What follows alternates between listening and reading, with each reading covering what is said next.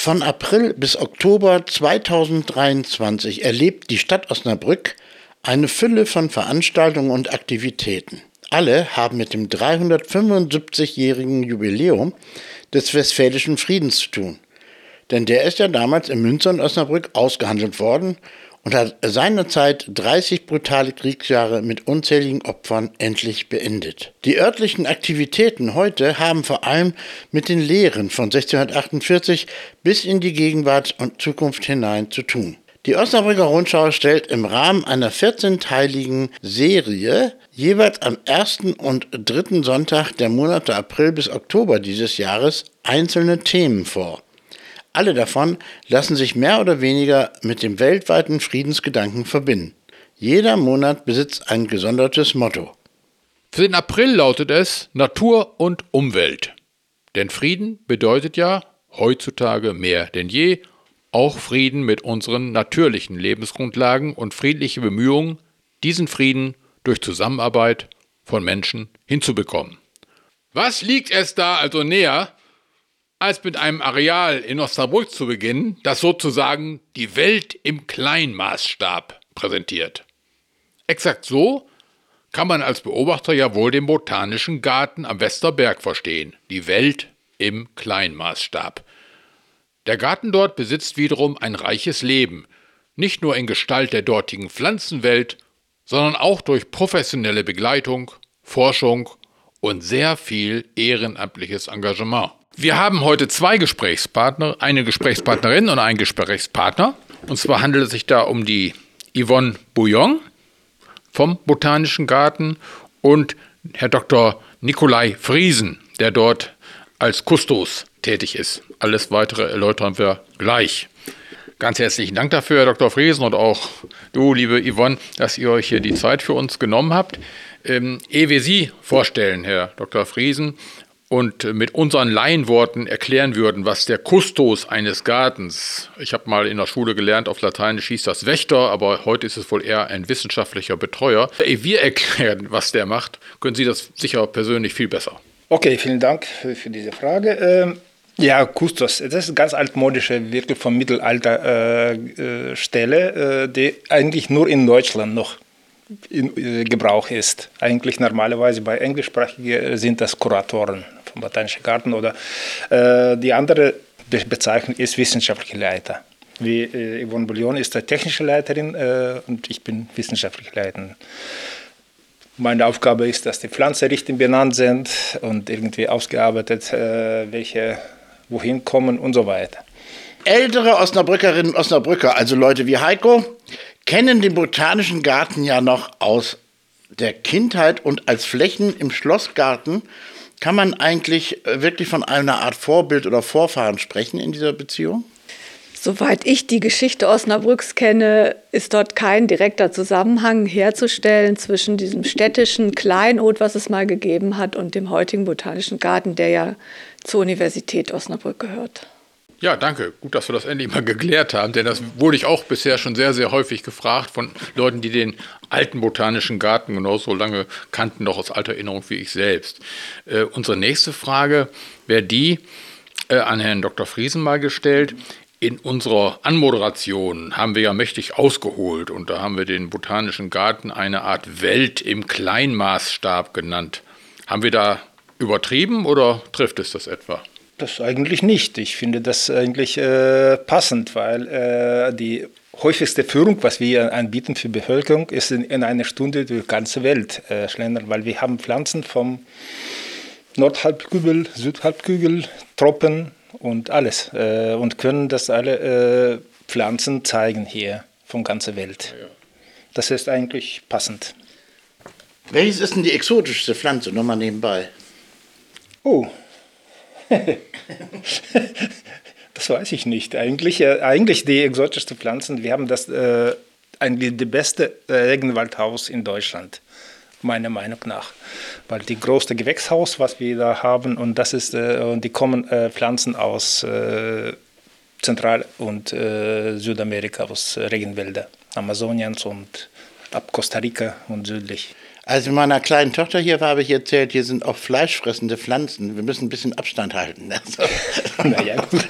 gut, Yvonne, wenn jetzt Hörerinnen und Hörer, die noch nie im Botanischen Garten auf dem Westerberg gewesen sind, fragen würden, warum sie mal dorthin kommen sollten, was würden Sie denen besonders empfehlen? Also ein Besuch lohnt sich hier immer. Was besonders schön ist, ist einfach diese Lage mitten auf dem Westerberg, dieses Kleinod inmitten des ehemaligen Steinbruchbetriebes. Und das ist schon sozusagen den Besuch wert. Und dann natürlich unser wunderbares Regenwaldhaus, was sich mit 21 Meter Höhe an der Steilkante quasi erschließt. Das ist also immer ein, ein Besuch wert und es verändert sich ja auch im Laufe der Jahreszeiten, sodass man da eigentlich immer wieder was Schönes entdecken kann. Und was diesen Garten auch für mich so besonders macht, ist einfach seine ganze Topografie, also wie er sich erschließt, dass es verschiedene Ebenen gibt, dass man mal rauf, mal runter lebt, äh, läuft, dass es äh, Bereiche gibt, äh, von denen man sozusagen überrascht wird, dass man nicht mit allem, mit einem Blick alles erfassen kann. Dem kann ich nur zustimmen. Also jetzt bist du wieder dran, Heiko. Ja, Herr Dr. Friesen, äh, rund um den Botanischen Garten wird ja eine Menge geforscht. Sie selbst sind daran ja besonders aktiv beteiligt. Das alles besitzt nicht selten Auswirkungen auf andere Forschungsstätten auf der ganzen Welt. Denn Sie haben ja weltweit auch Verbindungen bei Ihren Forschungen. Äh, der Garten ist also durchaus so etwas wie eine Quelle zu weltweiten Kontakten. Können Sie dazu Beispiele nennen, die besonders markant sind? Naja, natürlich, dass wie alle botanische Gärten sind eigentlich äh, zusammengebunden in eine sozusagen äh, durch eigentlich Samenaustausch weltweit, das Indexeminum, das wir verschicken. Früher haben wir das in ausgedruckte kleine Broschüren, 500 Stück und dann in 500 botanische Gärten weltweit geschickt. Jetzt machen wir natürlich alles PDFs und online.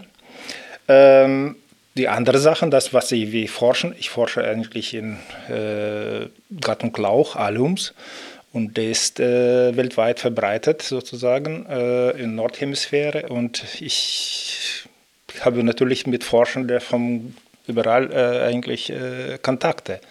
So, ich bin jetzt, wenn ich hier äh, eigentlich Forschende bin, äh, der, eigentlich führende Systematiker in dieser Gruppe, dann fragen bei mir Leute das ja, vor kurzem haben wir von Pakistan äh, zugeschickt mit Pflanzen, was ist das? Was Neues, ganz neue Art und da haben wir im Dezember publiziert. Dann haben wir äh, war ich in Israel, da haben wir auch noch zwei äh, paar Arten äh, neu beschrieben. Das neu heißt, beschrieben. Ja, also, neu. Es ist nicht nur sozusagen, weil wir ja uns zu Recht immer beklagen, wie viele Arten sterben, aber es gibt tatsächlich auch neue naja, Arten. Ja, natürlich. Das ist die, äh, die, es gibt noch äh, in der Erde viele Ecken, wo äh, noch schlimm, äh, Schummern noch nicht hm. entdeckte. Das ist, wenn es bei höheren Pflanzen das äh, noch ich, zu entdecken sind. Wovon war jetzt eben gerade die Rede? Also von welcher Pflanze? Äh, Zwiebeln.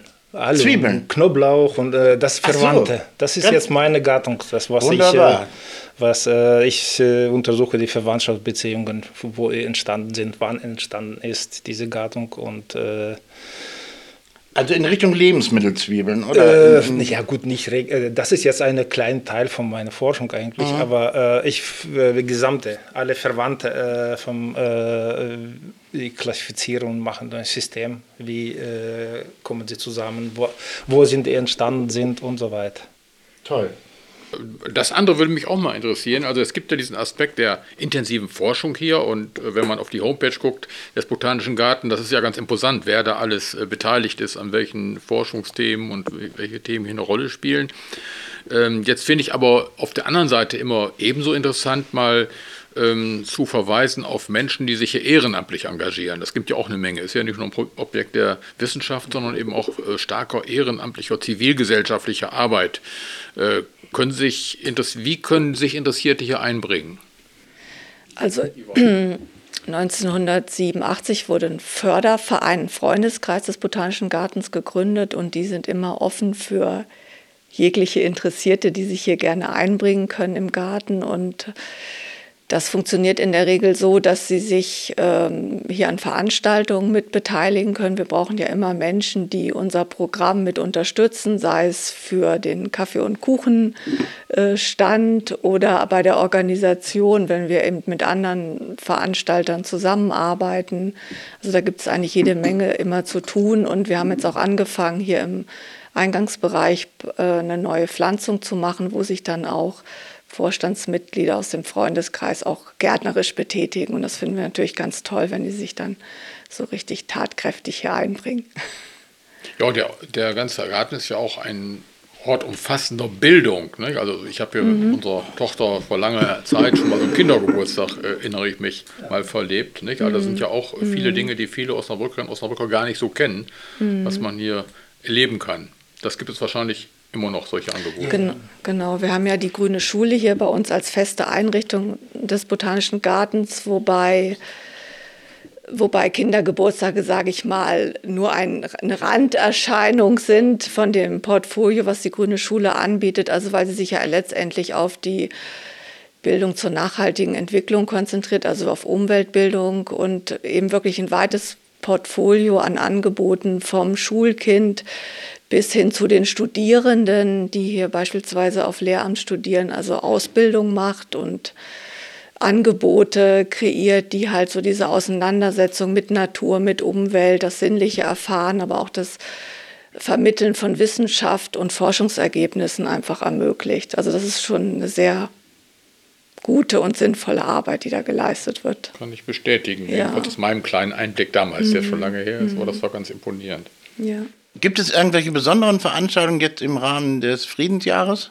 Oh, da gibt es eine ganze Menge. Wir starten jetzt am 23. April, wenn wir unseren Pflanzentauschmarkt haben, zu dem ich auch ganz herzlich einladen möchte, mit der Gruppe Religions for Peace, die hier einen Baumrundgang machen wird und da verschiedene Bäume im Zusammenhang mit Weltreligionen erklären wird, wo dann Gläubige der entsprechenden äh, Glaubensrichtung dann auch Texte vortragen. Das wird, glaube ich, sehr, sehr schöner atmosphärischer Rundgang. Und dann haben wir auch noch andere Dinge im Angebot, äh, wie ähm, Kraniche für den Frieden. Das ist hier von der Trommelgruppe Hoshidaiko aus Osnabrück, die anlässlich ähm, des eines Friedensfest in Hiroshimas eben Kraniche basteln möchte, die dann eben nach Hiroshima geschickt werden. Und dieser Event ist eingebunden, eingebunden in verschiedene ähm, Konzerte von japanischen Trommeln. Klasse. Ja, schön. Ja, Heiko, du hast ja nur so einen abgesägten Baumstumpf ne, zu Hause. Ja, ja, der, der, den kann ich schlecht eintauschen hier. Aber, aber viele andere äh, Hobbygärtnerinnen, Hobbygärtner können dann tatsächlich auch diesen Tauschmarkt nutzen, um genau. hier hinzukommen ja. und ihre eigenen Gewächse sozusagen, die sie nicht mehr benötigen, äh, gegen mhm. noch interessantere eintauschen. Das habe ich richtig verstanden. Genau, das also, stimmt. Ja. Genau, das ist sozusagen das Ziel, dass jeder, der irgendwas abgeben möchte aus seinem Garten, das an andere anderen anbieten kann und dass man natürlich aber auch ins Gespräch kommt. Und das ist ja auch wichtig, so als Kontaktbörse das auch zu sehen. Was alle gibt, ne? Ja, ja, ja da, schließt sich, da schließt sich in Osnabrück ein Kreis, denn äh, Früher war das Briefmarkentausch. Früher war das sowas und jetzt ist es ja, eben sowas. Ja. Finde ich super. Ich bin begeistert. Ja, ich bin auch sehr begeistert, was sich hier tut und ich glaube, all das, was sich hier noch bietet, das kann man viel besser äh, ja. noch erfahren, wenn man tatsächlich nochmal in die Homepage guckt. Wir haben ja auch einen kleinen Artikel in unserer Osnabrücker Rundschau dazu äh, veröffentlicht. Äh, all das bleiben auch, selbst das bleiben nur kleine Ausschnitte von dem vielfältigen Leben, was sich hier abspielt. Äh, ich glaube, wir wünschen dem Botanischen Garten und allen den Menschen, die hier wirken, weiter viel Erfolg und vielleicht noch, noch ein weiteres Hineinwachsen so in unsere Stadtgesellschaft hinein, wo ja auch eine reichhaltige Tradition, was Kleingärtenwesen anbelangt, was Gartenwesen anbelangt, auch ja vorhanden ist, auch mit städtischen Parks, die auch ganz interessant sind. Ich glaube, da schließt sich ein ganz guter Kreis, in dem Sie sich da einfügen können. Ja, vielen Dank. Ja, vielen Dank. Ja, wir danken Ihnen. Tschüss. Tschüss. Nein, den Hörern sage ich jetzt. Tschüss. Tschüss.